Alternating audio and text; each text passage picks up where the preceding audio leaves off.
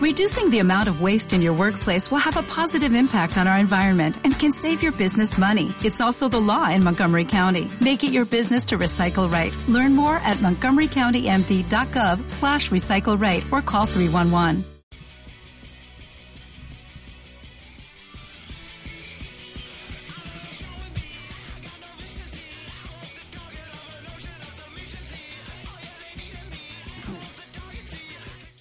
Bienvenidos a Los Dados, los Dados, el único programa en Radio UBA donde los temas los elige la suerte.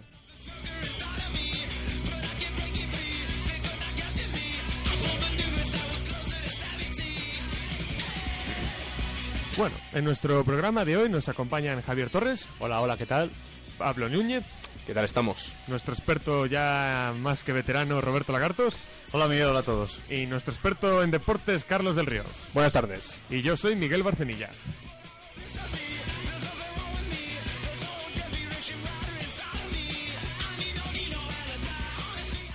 Como acabo de indicar, Los Dados los Dados es un programa donde los temas los elige la suerte. Al día de hoy serán cines y series, pero nunca se sabe. Y nuestras caras son el número uno, videojuegos. El número dos, cine y series. El número tres, nostalgia y retro. El número cuatro, la hora del hate. El número cinco, tal día como hoy. Y el número seis, redes sociales.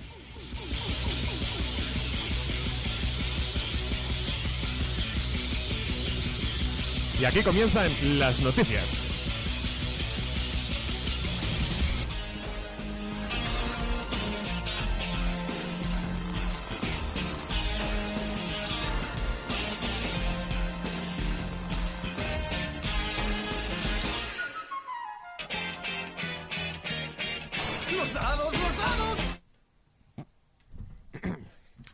Travis Fimmel protagonizará otra serie en History Channel. El actor que ha dado vida al temido rey Ragnar Lothbrok de la serie Vikings está trabajando con la cadena estadounidense en una producción antológica que se centrará en cada una de sus entregas en un icónico antihéroe de la historia.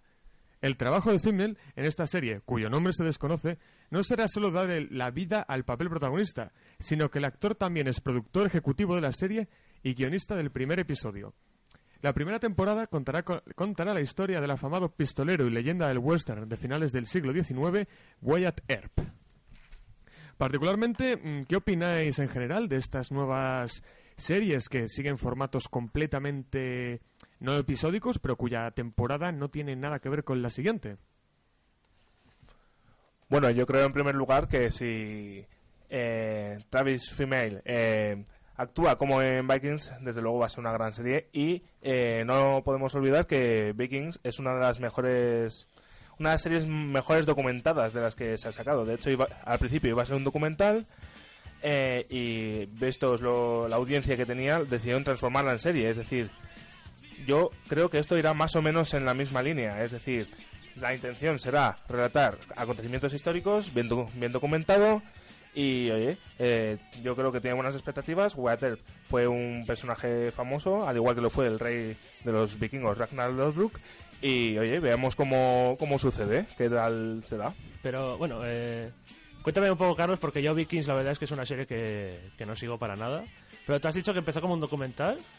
Eh, Luego, evidentemente, pues imagino seguiría un estilo Juego de Tronos, pues más basado en un argumento ficticio y tal. Entonces, No, no, ficticio no, completamente real. ¿me estás Aún así. diciendo que no existen las hidras ni nada similar? No sé si salen hidras. En en- Vikings, en Vikings no hay animales mit- no hay ni ¿No? animales mitológicos ni nada sobrenatural. Es todo basado en O sea, lo que, que, que ha podría haber pasado en la realidad, pero... Hechos históricos hablamos, es decir, eh, batallas que han sucedido de verdad, recreadas evidentemente en la serie, pero todo con documentación histórica eh, contrastada. De hecho, Y- de hecho, muchos son, son datos sorprendentes históricos de fechas concretas, en plan de 28 de diciembre del siglo XII ocurrió esta batalla en Britania y Eso así es. te lo reflejan. Y cada temporada, o sea, es en plan, sigue la una historia concreta y luego a la siguiente cambian de personajes. por No, no, completo. no. La trama sigue una historia concreta, que es la del rey Ra- Ragnar Lothbrok, uno de los grandes reyes nórdicos, y un poco la gran influencia que tuvo tanto en todos los reinos del norte como el miedo que generó en Europa. Digamos que la serie de Vikings comenzó cuando Ragnar Lothbrok simplemente era un campesino de un pueblo llamado Kattegat, en el que apenas cobraba importancia, es decir, era famoso en su pueblo, pero no cobraba importancia, no tenía ningún, ningún poder absolutamente. Entonces, temporada a temporada nos va contando un poco la evolución de Ragnar Lothbrok a lo largo de la serie. Por ejemplo, en la primera temporada, al Ta- final... Tampoco entres en muchos spoilers porque... No, no, tranquilo. no. Eh, pero sobre todo lo Hombre, que creo que es si, más si es algo importante- histórico, spoilers, no creo que se puedan considerar Hombre, spoilers. si vas, a, si vas a Wikipedia te autospoileas tú solo. El, quizás lo que... eh, Spoilers, están todos muertos. básicamente. Quizás lo más importante es este, por decirlo de alguna manera, esta nuevo, este nuevo tipo de, de serie que hay ahora, ¿no? Que una temporada va desconectada de otra, como en American Horror History o en True Detective. Que sí, tienen el mismo título, el mismo, el estilo es muy, semi- es muy similar entre temporadas, pero no tienen nada que ver. A mí, yo personalmente, eh, me parece bien lo de hacer temporadas que estén, que tengan una- un número de episodios bastante limitado. Porque yo creo que todos hemos visto que, sobre todo en las series norteamericanas, que digamos que tienen cierta tendencia a agotar las series. Hacer temporadas excesivamente largas hasta que llega el punto en el cual se nota que la serie se ha agotado. Que es algo en oposición a lo que se hace, por ejemplo, en el Reino Unido, donde muchas veces vemos temporadas que tienen seis episodios, pero en los cuales no sobra ninguno. Quieren contar una historia y la cuentan en seis episodios y ya está. Y me parece que ese formato es da más juego que hacer temporadas excesivamente largas de 24 episodios, por ejemplo. Al estilo eh, la serie de Sherlock Holmes, con, Por ejemplo. que duran, ¿cuánto? ¿Cuatro capítulos por temporada, quizás? Sí, dos o tres, Pero, incluso. mi- mira, precisamente esto me recuerda, hablando de series británicas y americanas, la versión eh, británica de The Office, no sé si es que la cancelaron o dijeron hasta aquí se acabó, no, ne- no necesitamos sacar más, no sé si lo sabes tú. Mm, No sé, es que en, en el Reino Unido tienen tendencia a, a, digamos, finalizar las series Sí. cuando están en lo alto. Sí, sí, no o sea, cuando y, se han agotado. y me parece perfecto, por ejemplo, eh, de IT Crowd hicieron eso, acabó perfectamente. Pero mira, vi la noticia el otro día de, de Office América, que hab- había acabado ya, va a volver otra vez. Eso en, en Reino Unido es impensable. Pues sí. Bueno, y ahora pasamos a todo lo contrario, de temporadas que no de que no van conectadas salvo por el estilo, a todo lo contrario, temporada que van temporada tras temporada y te la sacan todo en un mismo día. La tercera temporada de Daredevil y la segunda de Jessica Jones no aparecerán hasta 2018. La actriz Anne Wall, que interpreta a Karen en la serie de Daredevil, así lo ha confirmado en una entrevista, donde ha comentado que están esperando al estreno en Netflix del crossover de Defenders, para continuar con los estrenos de las distintas series de Marvel. Se rompe así el calendario corriente de una temporada anual de las series de Marvel del catálogo de Netflix. Hombre, sorprende, ¿no? Un plan tan arriesgado de Netflix para tener su propio universo cinematográfico, sobre todo cuando son varios de sus pesos más pesados, los que realmente les dan pasta. Yo aquí esta esta noticia es que me encanta y me horroriza a partes iguales. O sea, bueno, en primer lugar decir que para cualquier suscriptor de Netflix, si no miro a nadie, no, no haber visto Daredevil es un pecado. O sea, yo yo creo que Daredevil es de las mejores series, no sé si coincides conmigo, Miguel, que habré visto en mi vida. O sea, como serie en general, no solo como serie de superhéroes, es brutal. Particularmente, ¿podrías quitar el nombre de Daredevil y los nombres propios, digamos así, y ser más in- independiente y ser un- una serie igual de buena? No, pero es no que- necesita la licencia de Marvel, Marvel perdón, para ser buena. Y precisamente por. Como es tan buena, por eso me ha fastidiado tanto esta noticia. O sea, yo estaba esperando ya, digo, abril, nueva temporada de Daredevil, me meto los 12 capítulos en tres días, como hago siempre, y ya está. Y de repente veo, vale, la apuesta de, esta de Defenders, que va muy fuerte, Netflix con ella, o sea, si no sabéis, es sería como Los Vengadores, formato serie, en plan, juntamos nuestros cuatro superhéroes y los juntamos en una, en una serie, pero ya te digo, a mí me ha fastidiado mucho esta noticia porque, digo, si de Defenders está bien, vale, pero si no, no sé. No merecerá la pena la espera, ¿no? Es que digo, que me hagas esperar dos años por una nueva temporada para tragarme una serie que no me gusta, pues tú me dirás. Por eso mismo. Hombre, yo creo que a lo mejor esperar dos años para ver otra temporada de Daredevil podría estar bien, sobre todo si la tercera supera a las dos anteriores. No obstante, es lo que tú dices, Javi. Si esperamos dos años para ver una serie que Sí, aún no sabemos si nos va a gustar o no, podría destrozarnos las expectativas que tenemos anteriormente sobre ello. Tú, Robert, que eres así muy maniático de esto. No, no, no, estoy muy tranquilo hoy, la verdad, aunque no lo creas. eh. Es que no he visto ninguna, ni la de Vikings antes que comentabais, ni la de Daredevil. Pero bueno, no sé, yo creo que luego oh, lo sacaremos a colación con el tema de la película del, del universo cinematográfico de, de Marvel. Bueno, yo creo que las series tienen su propio su propio espacio. Es decir, comparar las películas con las series en Sí. este caso es una ridiculez. Porque comentáis la serie, la serie tiene, tiene tramas intensas, pero bueno, que las alargan durante bastante tiempo. Yo no sé, es la segunda temporada de Daredevil, me parece, ¿no? ¿Han sacado? Eh, llevan dos, sí. Llevan dos y llega la tercera. Este, Sí. Es que cada me dirás tú, yo por ejemplo, la que más sigo es House of Cards. Y claro, cada temporada pasa una cosa distinta, hay un hilo conductor. Pero aquí Daredevil, pues hombre, yo con las series de superhéroes ha, pasado una cosa muy rara, que es que la gente se ha enganchado. Ahora he visto que van a sacar la de la de puños de hierro o algo es así. que Daredevil, o que sea, son personajes que en principio no tienen tampoco Sí. tanta categoría es que, a como ver, los de las películas. Netflix quería su propio crossover y dijo, venga, sacamos Daredevil, luego sacaron Jessica Jones, que fue un éxito. Yo la verdad empecé a verla, no me convenció mucho, tengo que dar otra oportunidad. Luego Iron Fist. No, no, eh, no, no, luego, luego Luke Luke Cage, Cage, después Claro. Luke y luego Iron Fist. Pero y de todas- viene esta de que eso, puños de Pero de todas formas, Sí. tú que a ti te gusta todo el tema superhéroes, ¿cómo, no- Sí. ¿cómo es que no has visto Daredevil? No, O sea, fíjate, te voy a decir la verdad. Yo que estuve suscrito, bueno, yo eh, suscribieron Cuenta- por casualidad. cuenta no, no, cuenta no, por cinco. casualidad Vodafone de esto que te, no vamos a hacerles publicidad, de esto que te que te suscriben seis meses. Si quiere así. publicidad, que pague. Efectivamente, que paguen mucho además. Pero sí que es verdad que eh, Netflix es una plataforma estupenda, sobre todo para disfrutar de las series. Yo empecé a ver Daredevil, vi el primer capítulo y no me... No tuve ese enganchón, pero igual es culpa mía, ¿eh? También Mira, te lo digo que mira, debería probarlo. Mira, debería Daredevil, que de hecho el otro día lo, la empecé a ver con un amigo solo para convencerle de que la viese, yo lo vi claramente. Si, te- si no te convence el primero, te va a convencer el segundo para que lo veas. Bueno, de todas maneras, no es, no es Ben Affleck como Daredevil, que eso ya, eso ya es un salto po- importante, Sí, ¿eh? pongo aquí a Carlos, que es como dos Daredevil juntos, lo hace, lo hace mejor que Ben Affleck también. Sí, pobre Ben Affleck con lo que él se esfuerza. Bueno, y siguiendo un poco con la temática de Marvel, Scarlett Johansson comenta sobre la posibilidad de que se realice una película de Viuda Negra. La actriz, que ahora se encuentra inmersa en la promoción de su nueva película, Ghost in the Shell, ha declarado que, que le encantaría formar parte de una película en solitario de Natasha Romanoff, ya que asegura que es uno de los personajes más queridos por los fans y a la vez es verdad que es una de las películas eh, solitarias más demandadas. Claro, fíjate, yo te traigo esta noticia porque viene un poco en el sentido de que los fans quieren la película. Yo no sé si la crítica o, o la afición en general aguantaría una película de la Viuda Negra, porque es un personaje que se ha, eh, vamos a decir, desgajado un poco en algunas películas, pero no tiene, o sea, le han... No sé si son spoilers, pero le han enrollado con Hulk, o sea, tenía una historia rara con, con el Hawkeye, este, o sea, que... No sé, es un personaje más de, de acompañamiento, yo creo. No sé si soportaría exactamente. una película individual, pero es bueno. un personaje que de apoyo creo que funciona muy bien, pero es verdad que yo creo que simplemente con esos flashbacks que pusieron en la segunda de los Vengadores, más lo que va contando en otras películas, ya tiene solo- todo Sí, su trasfondo. No claro, es falta que- mucho exacto. más. Yo es que, bueno, Carlos quiere apuntar algo.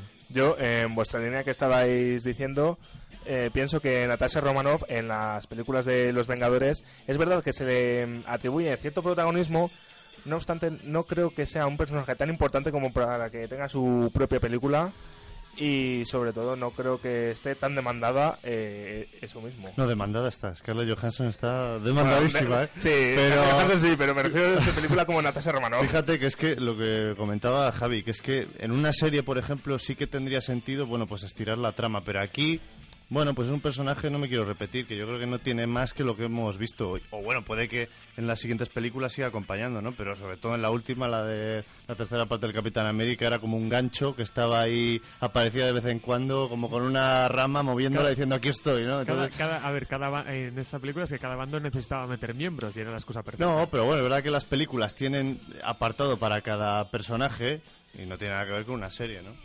Pablo. Bueno, yo, yo en primer lugar quiero decir que demandadme, pero no he visto ninguna de los Vengadores, a pesar de que... Demandado. A pesar de que, de que aquí la tengo pendiente desde hace bastante tiempo. Mira, ya ha perdido friquismo esta tertulia, ¿eh? ¿te has dado cuenta ya? Eso tiene un punto bueno. Pero admito que la tengo pendiente desde hace bastante tiempo y eventualmente la veré. Pero yo creo que, como comentabais, que me fío de, vuestra opinión y decís que Viuda Negra es un personaje que no tiene suficiente trasfondo o importancia para poder hacer una película en solitario. Yo creo que quizás esto dice mu- mucho sobre cómo se hacen los guiones actualmente en Hollywood, ¿no? Que para un personaje femenino que hay en Los Vengadores, que sea el que menos importancia y menos, menos trasfondo tiene, ¿no? Pues sí, hombre, lo Bueno, de- pero una vez que claro. has- es que el resto de Vengadores ya tienen también su propia película, o sea, es en plan tanto Capitán América, Thor, Hulk, etcétera.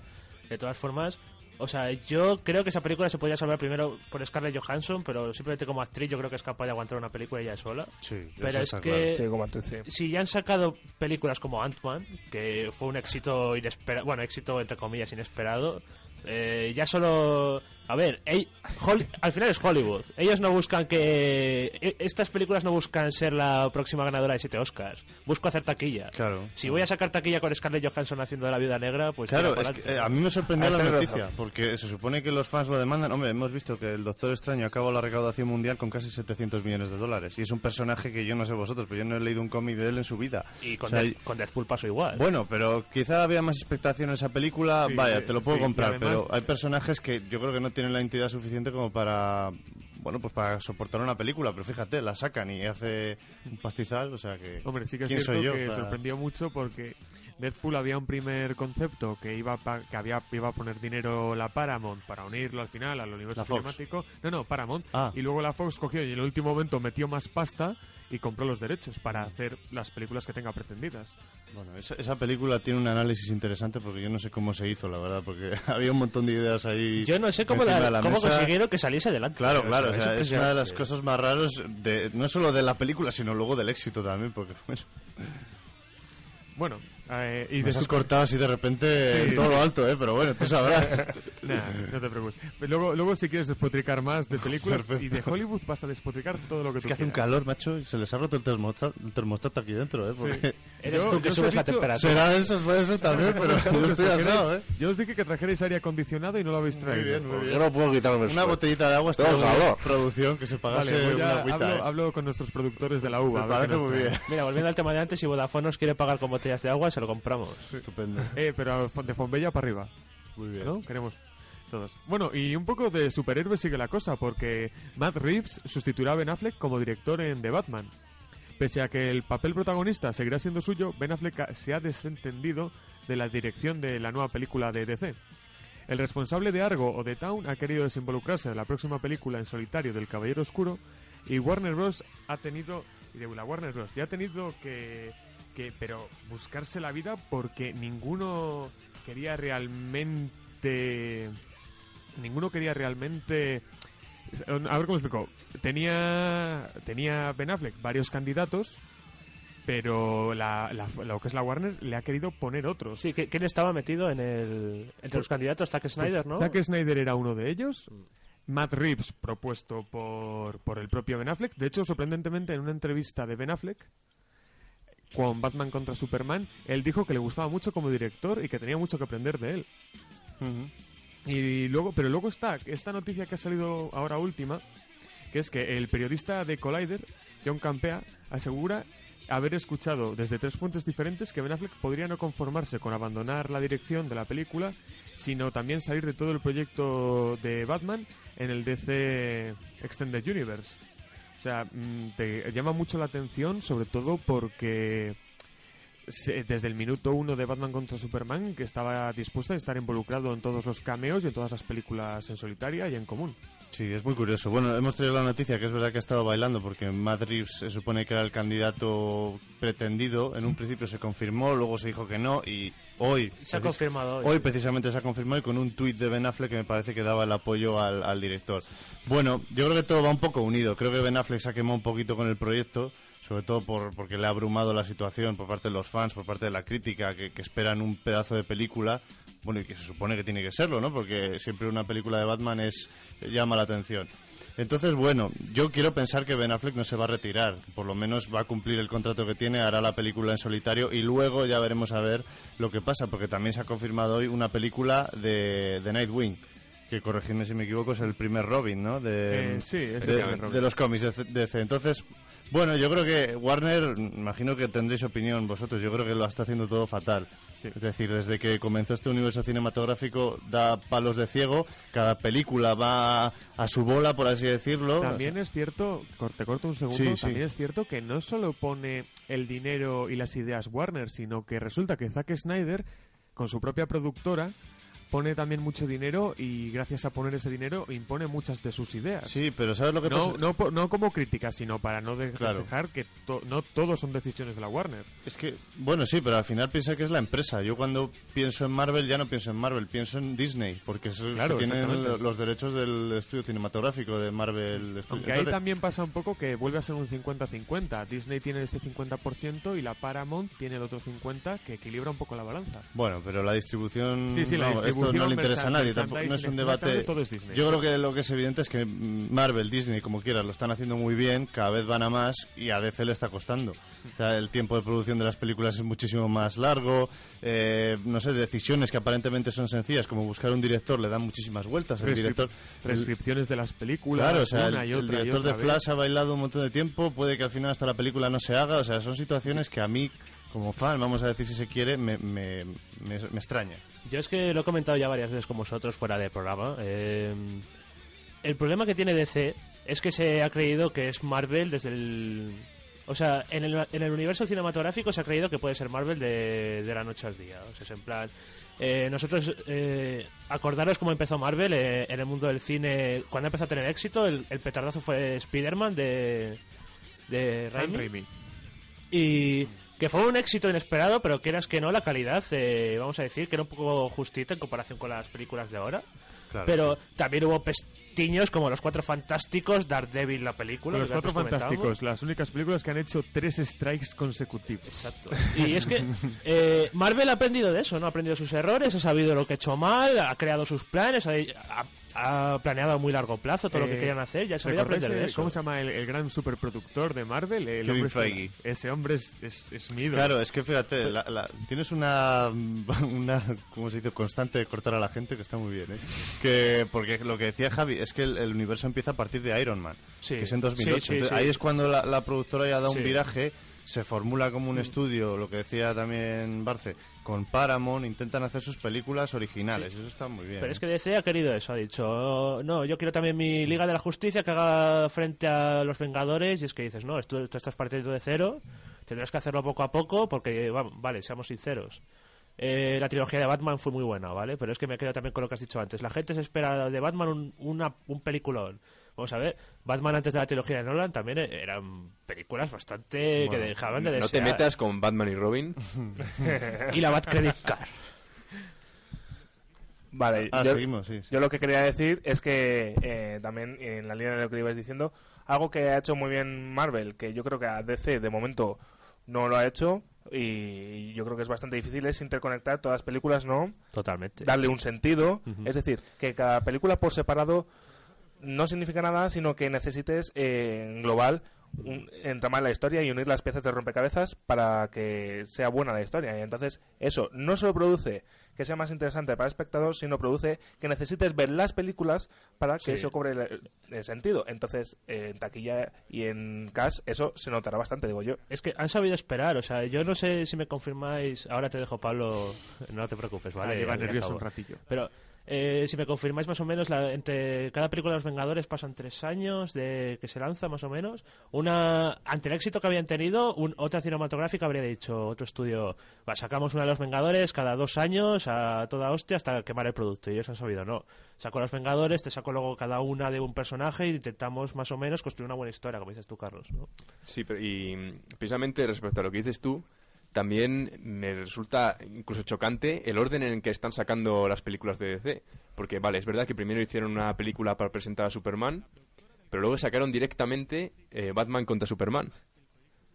Y, y por y yo no entiendo por qué eh, la película de Batman es posterior en el tiempo a Batman contra Superman. ¿No deberían presentar primero a Batman y luego hacer la película en la cual se enfrenta con Superman? No sé. Claro. Bueno, yo creo que el timing aquí ha sido fundamental, porque lo que comentaba Carlos, que es que mientras unos ya llevaban, yo que sé, 10, 12 películas, en este caso Marvel, entra DC a rebufo intentando contar sus historias. Entonces, claro, pensemos que al año que viene se va a contar cuál es la tercera o la cuarta de los Vengadores y este a finales de este año entra la primera a la Liga de la Justicia. Entonces, ahí hay una especie de mm, no sé, de deshabituación o, como se quiera decir, que, que no han sabido entenderlo, ¿no? Entonces, bueno, yo quiero pensar que este año también van a dar un golpe de efecto, ¿no? Porque viene la historia de Wonder Woman y, repito otra vez, la, la, la Liga de la Justicia y ahí van a intentar encontrarse o por lo menos lo que quieren contar, ¿no?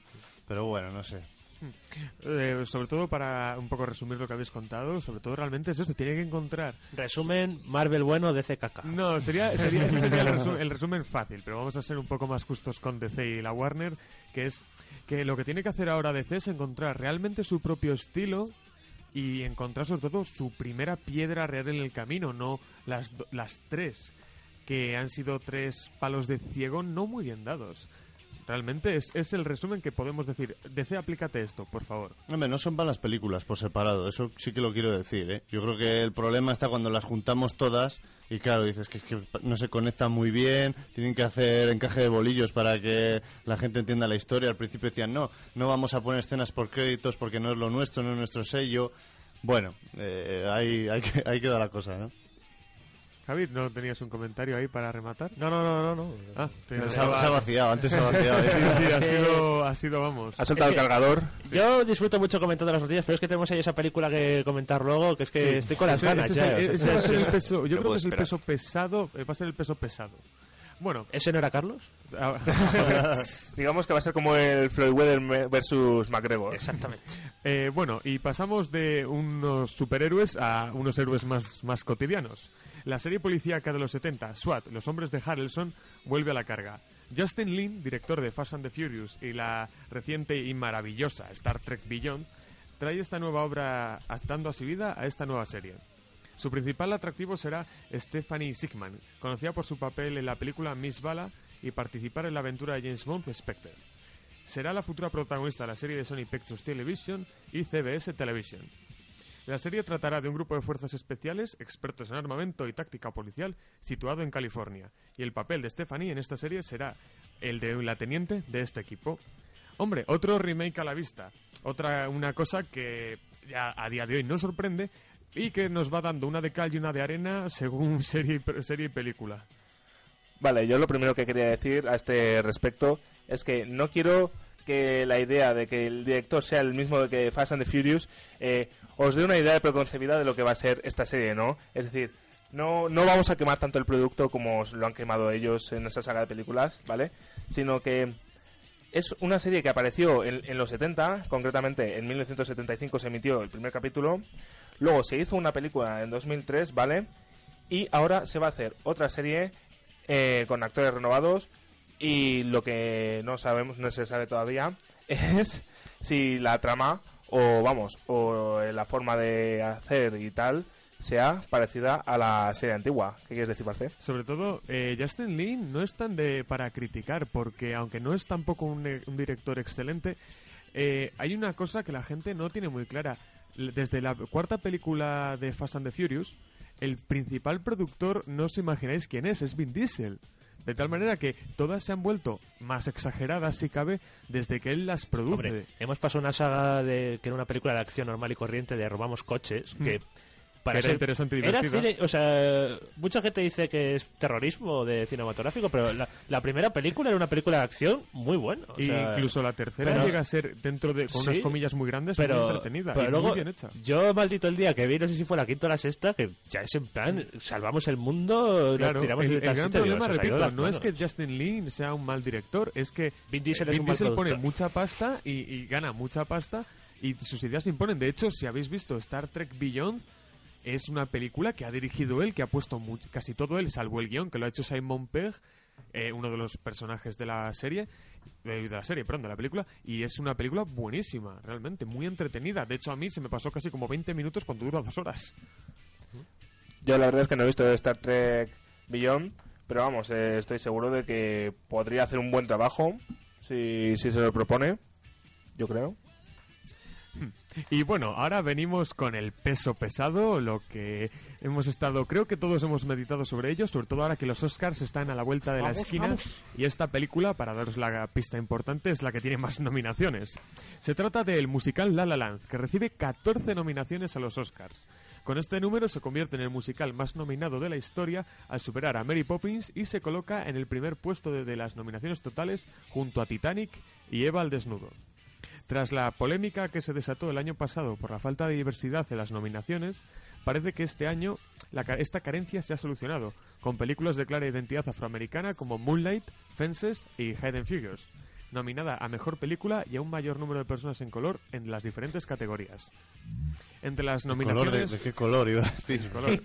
Hombre, es verdad que es verdad, son películas muy centradas, si los veis, en personajes afroamericanos. No, ya, ya. sí. Y entre las nominaciones de La La Land se encuentran dos en la categoría de Mejor Canción Original, de las que Pablo ahora nos va a tratar, y entre ellas la, la más sorprendente de todas, porque yo por los trailers al menos lo he visto, Mejor Vestuario, cuando es ropa normal. Con eso digo todo.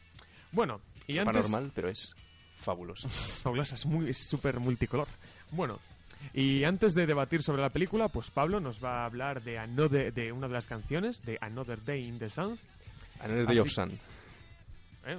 Tendrías que preguntar si alguien la ha visto, porque si la vamos a criticar todos sin No. haberlo hecho, pues Aquí somos- no estaría nada mal. Yo- ¿no? yo- Dos, de, dos de cinco personas aquí la hemos visto. Ah, en bueno, este caso, en este es caso yo, me consi- lo único- yo lo que he escuchado en este caso son las canciones, las cuales la mayoría son sorprendentemente buenas. Pero sobre todo, de música vamos a dejar que hable Pablo. Bueno, eh, la canción que vamos a poner ahora en el programa, eh, Another Day of Sun, es la canción que abre la película en un número musical muy logrado, en mi opinión, y que, y que la verdad es que para mí es la canción que mejor representa la película. Es, se podría decir que es hasta icónica. Y por eso me ha sorprendido que no esté nominada a la mejor canción original. Pero bueno, os dejamos con la canción.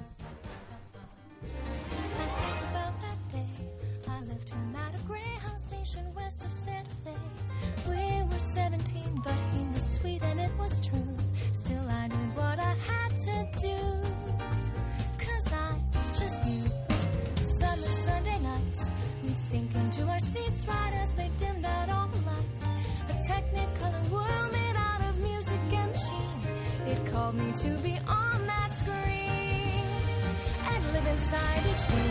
Without a nickel to my name, hopped a bus, here I came. I could be brave or just insane. We'll have to see. Cause maybe in that sleepy town, he'll sit one day, the lights are down, he'll see my face and think how he used to know me.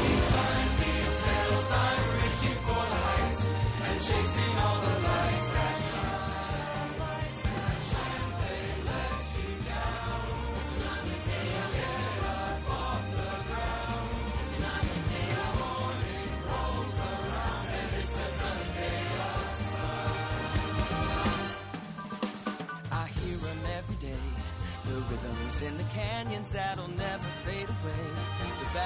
in the barrooms left by those who came before. They say we gotta want it more. So I bang on every door. And even when the answer's no, when my money is running low, the dusty mic and neon glow are all I need. And someday as I sing the song, a small town kid will come along. That'll be the thing to push him on and go, go.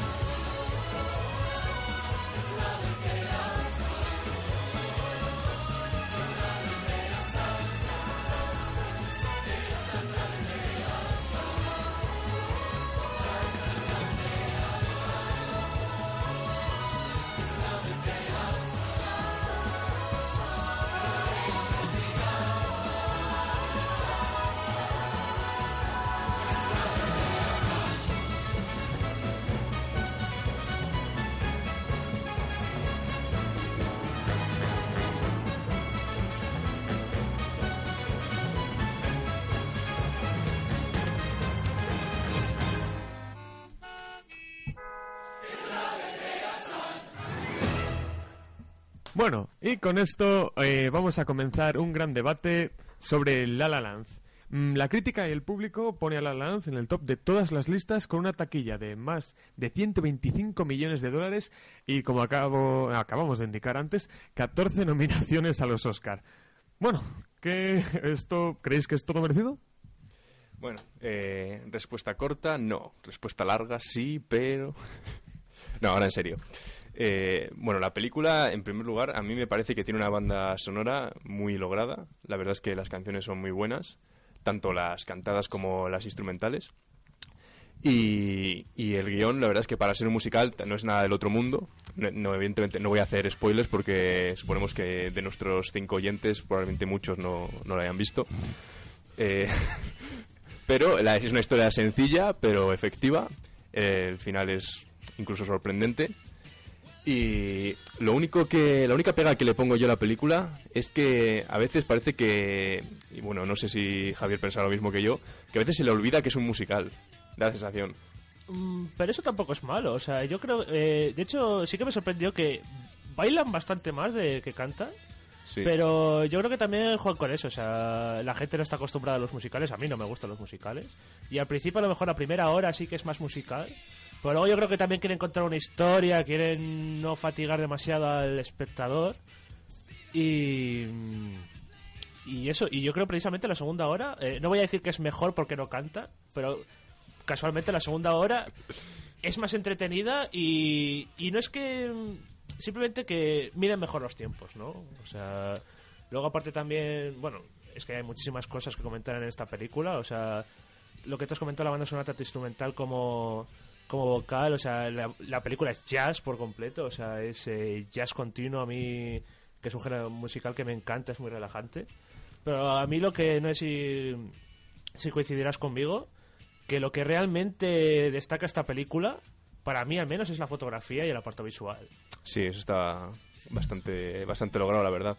Y la estética general es, es muy interesante, porque no, en ningún momento dicen en qué, en qué año está ocurriendo esta película, pero es que eh, en la película introducen como ciertos anacronismos que son muy, muy interesantes, porque la primera impresión que te da es que es una película que se desarrolla en la actualidad.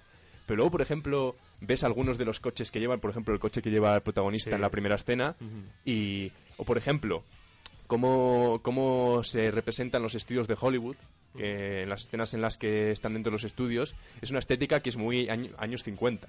Porque es, que, eh, y entonces eso introduce ahí como una dualidad que no está muy claro en qué momento ocurre, que le hace le da un toque muy interesante a la estética de la película. Sí, o sea, la película, bueno, a ver, eh, obviamente está ambientada en la actualidad, en el sentido de, si tú, si específicamente está ambientada en la actualidad porque tú ves smartphones, ves un... eh, justo en la historia inicial yo digo, hostia, es que como esta película no sé muy bien de, de qué va, eh, no sé dónde está, no sé dónde está ambientada, en plan, no sé si está en los años 80, años eh, en la actualidad. Claro, ya en la escena inicial de repente ves un Prius y dices, vale, está ambientada en la actualidad, ¿no? Pero sí que, lo que te digo, con esa fotografía, con ese aspecto visual, sí que es, eh, tiene un ambiente como muy nostálgico, ¿no? Como Sí. que si fuese una película que está ambientada realmente en los 60, ¿no? Muy retro. Ahora que comentas eso, hay que dejar en claro que el director de La La Land es el mismo que dirigió en 2014 una película maravillosa que es Whiplash. Y justamente, según estabas comentando que la primera mitad es más musical y la segunda es más de trama, es que en Whiplash pasa algo, entre comillas, parecido al principio. no, sin spoilers, tranquilos todos nuestros oyentes. La primera mitad se centra mucho Qué en... obsesión la película. Tiene tres años ya, macho. Si no la ha visto, la gente, ¿a qué espera? De verdad. El otro día no, es- montaban un pollo en clase por tres cuartos de lo mismo porque hizo un profesor un spoiler de la última de Star Wars. Macho, si no la has visto ya, no la de diciembre, sino la de...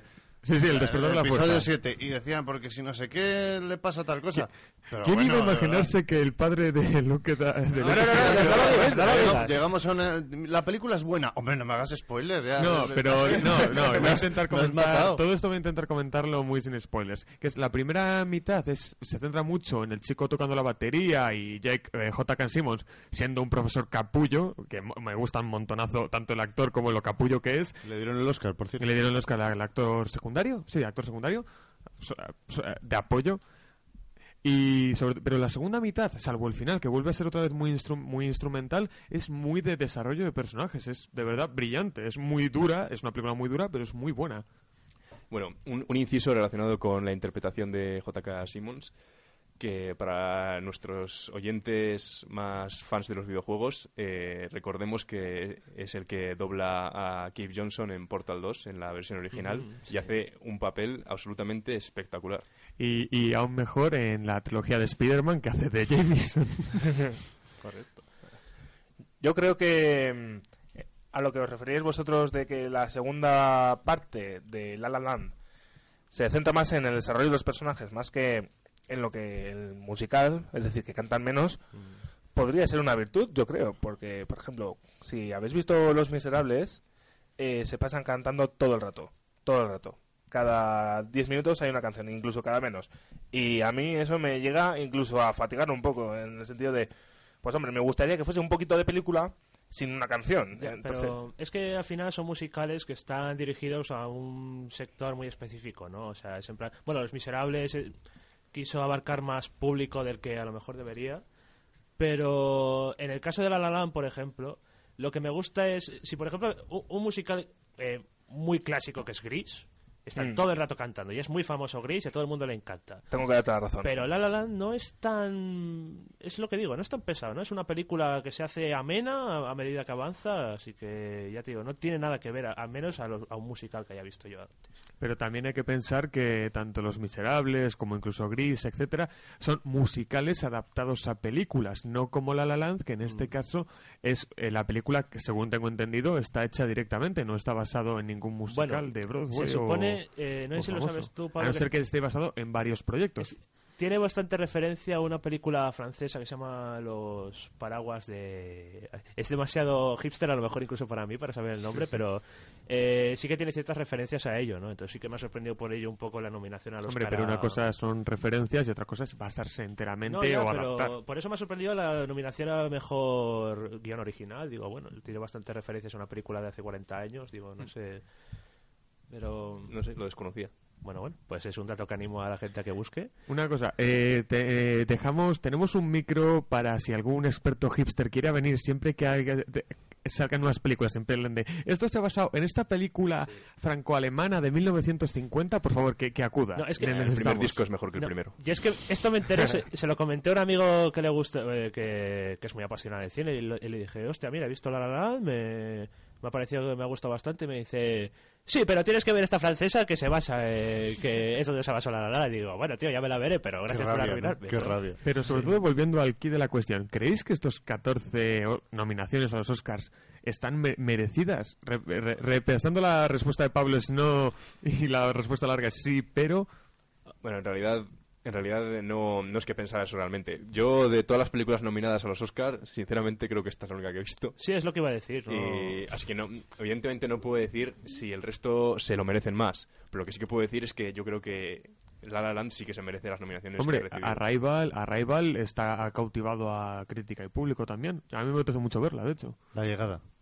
La llegada, a ver si es verdad, perdón. Es que Disculpe yo- usted. Yo Para, cuando, para nuestros oyentes castellano hablantes. yo, yo cuando he visto la, Los la- oyentes de London.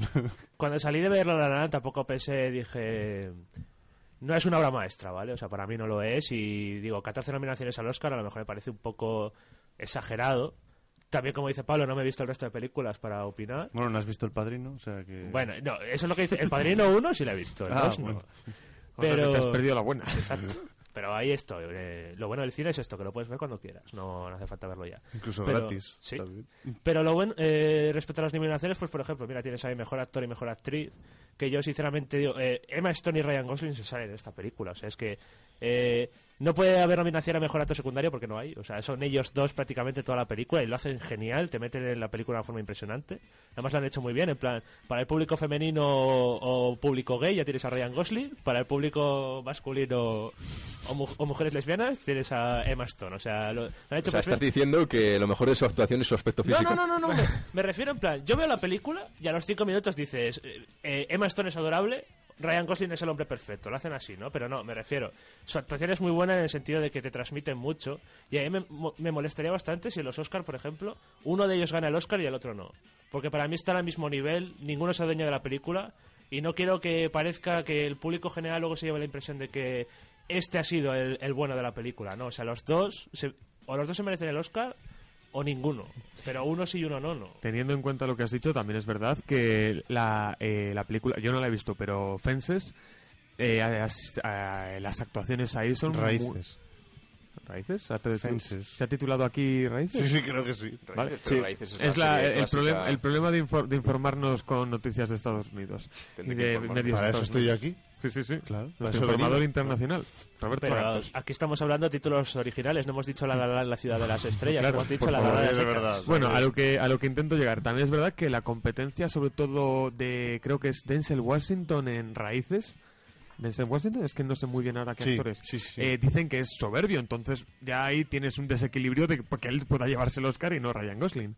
Bueno, esto suele pasar. ¿eh? Años que los Oscars coinciden en interpretaciones muy buenas y al final, pues la, la academia yo creo que premia dependiendo del momento. Y, y como nosotros tirar un dado. Claro, sí, no, no te diría tanto eso, pero bueno, premian igual la carrera, no sé, Al Pacino ha coincidido en épocas que ha ganado el Oscar, creo que por esencia de mujer, y otras otras películas, yo pienso, mucho mejores no le han premiado, ¿no? Entonces, bueno, es complicado, ¿no? Fíjate, ese año, precisamente me acuerdo que es el 92, cuando le dan al Pacino, que eh, también estaba nominado al Oscar Robert Downey Jr., que es una, insignia, vamos, una insignia para mí, y estaba nominado por Chaplin, ¿no? Entonces, fíjate que, qué curioso que interpretaciones muy buenas se quedan sin premio. Este año pasa un poco parecido. Yo, si habéis revisado, está Andrew Garfield también, que le han nominado por la de Mel Gibson, creo que es, y también hizo otra muy buena con, Con la de Scorsese, ¿no? con Scorsese, Silencio. Entonces, bueno, yo creo que en este caso, lo que dice Javi, ya veremos. Tiene pinta de que se lo va a llevar todo, ¿eh? Vamos, yo... De todas formas, creo que Pablo tiene una teoría muy interesante sobre los Oscars de este año.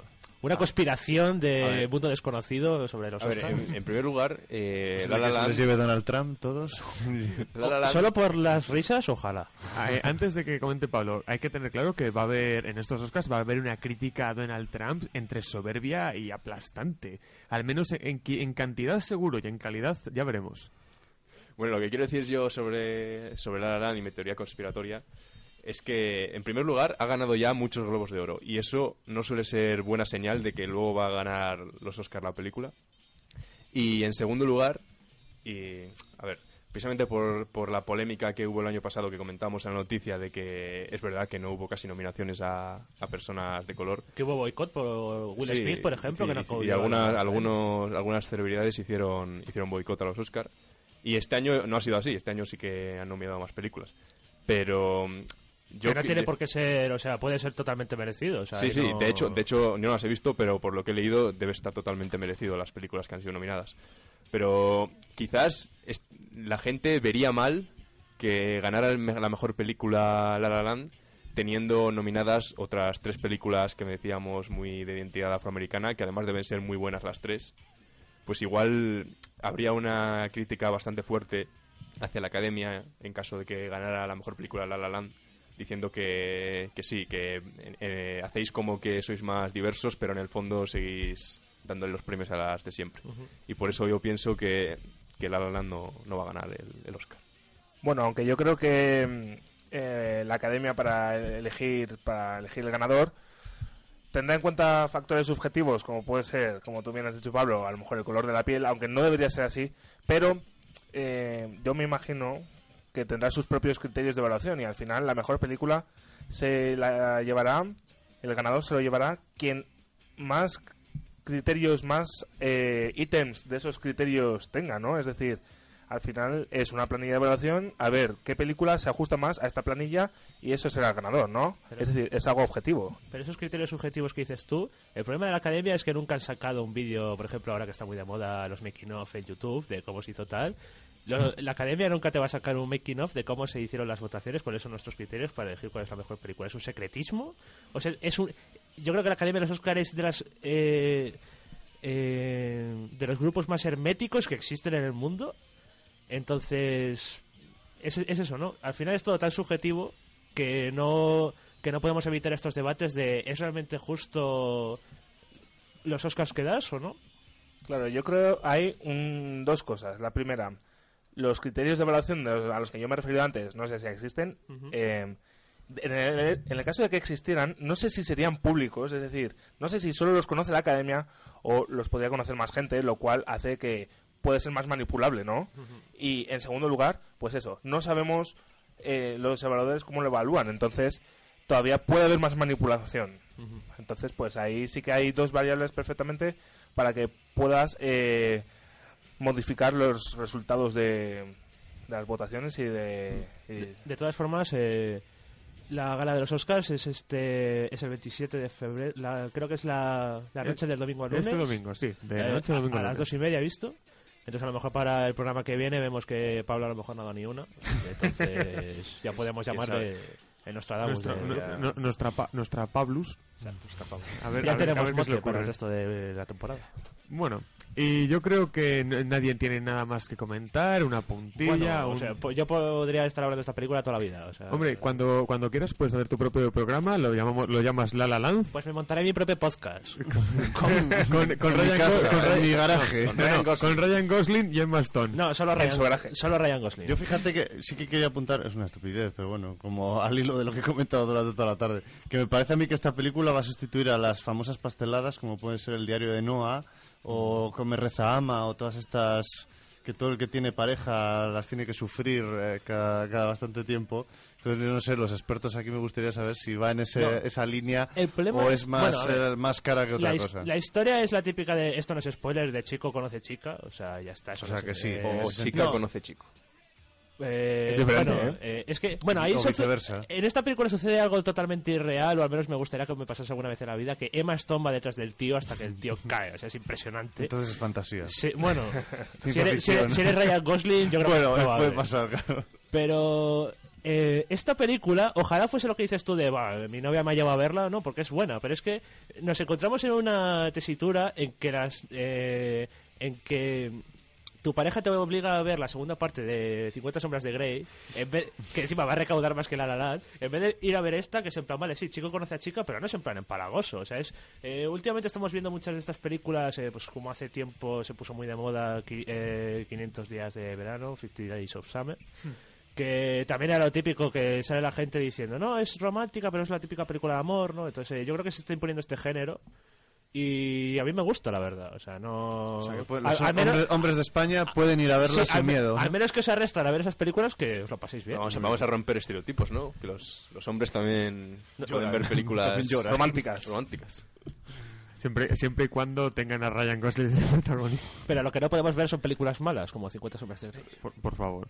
Bueno, y realmente con esa puntilla de si vas a elegir una peli romántica normal o una cutre hecha por, por un fanfiction de la vida como 50 sombras de Grace, Terrorismo cinematográfico. sí, sí, gra- gracias, es mejor aún. Pues toca el, el momento divertido, que, que es tocar el dado.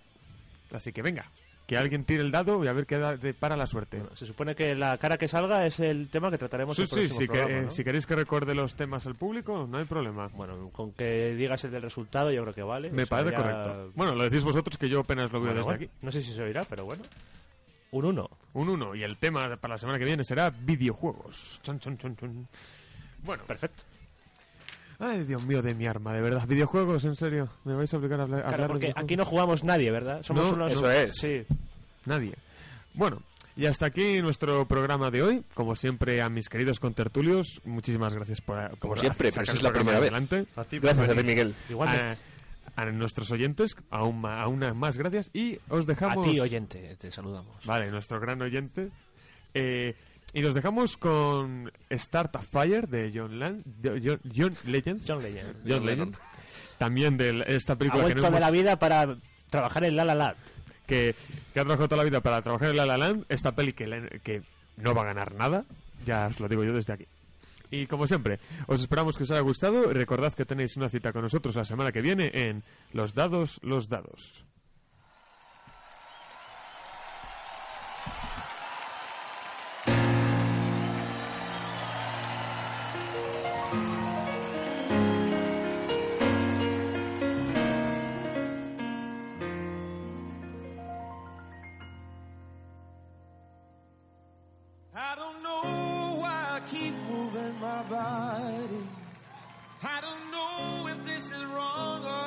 Right.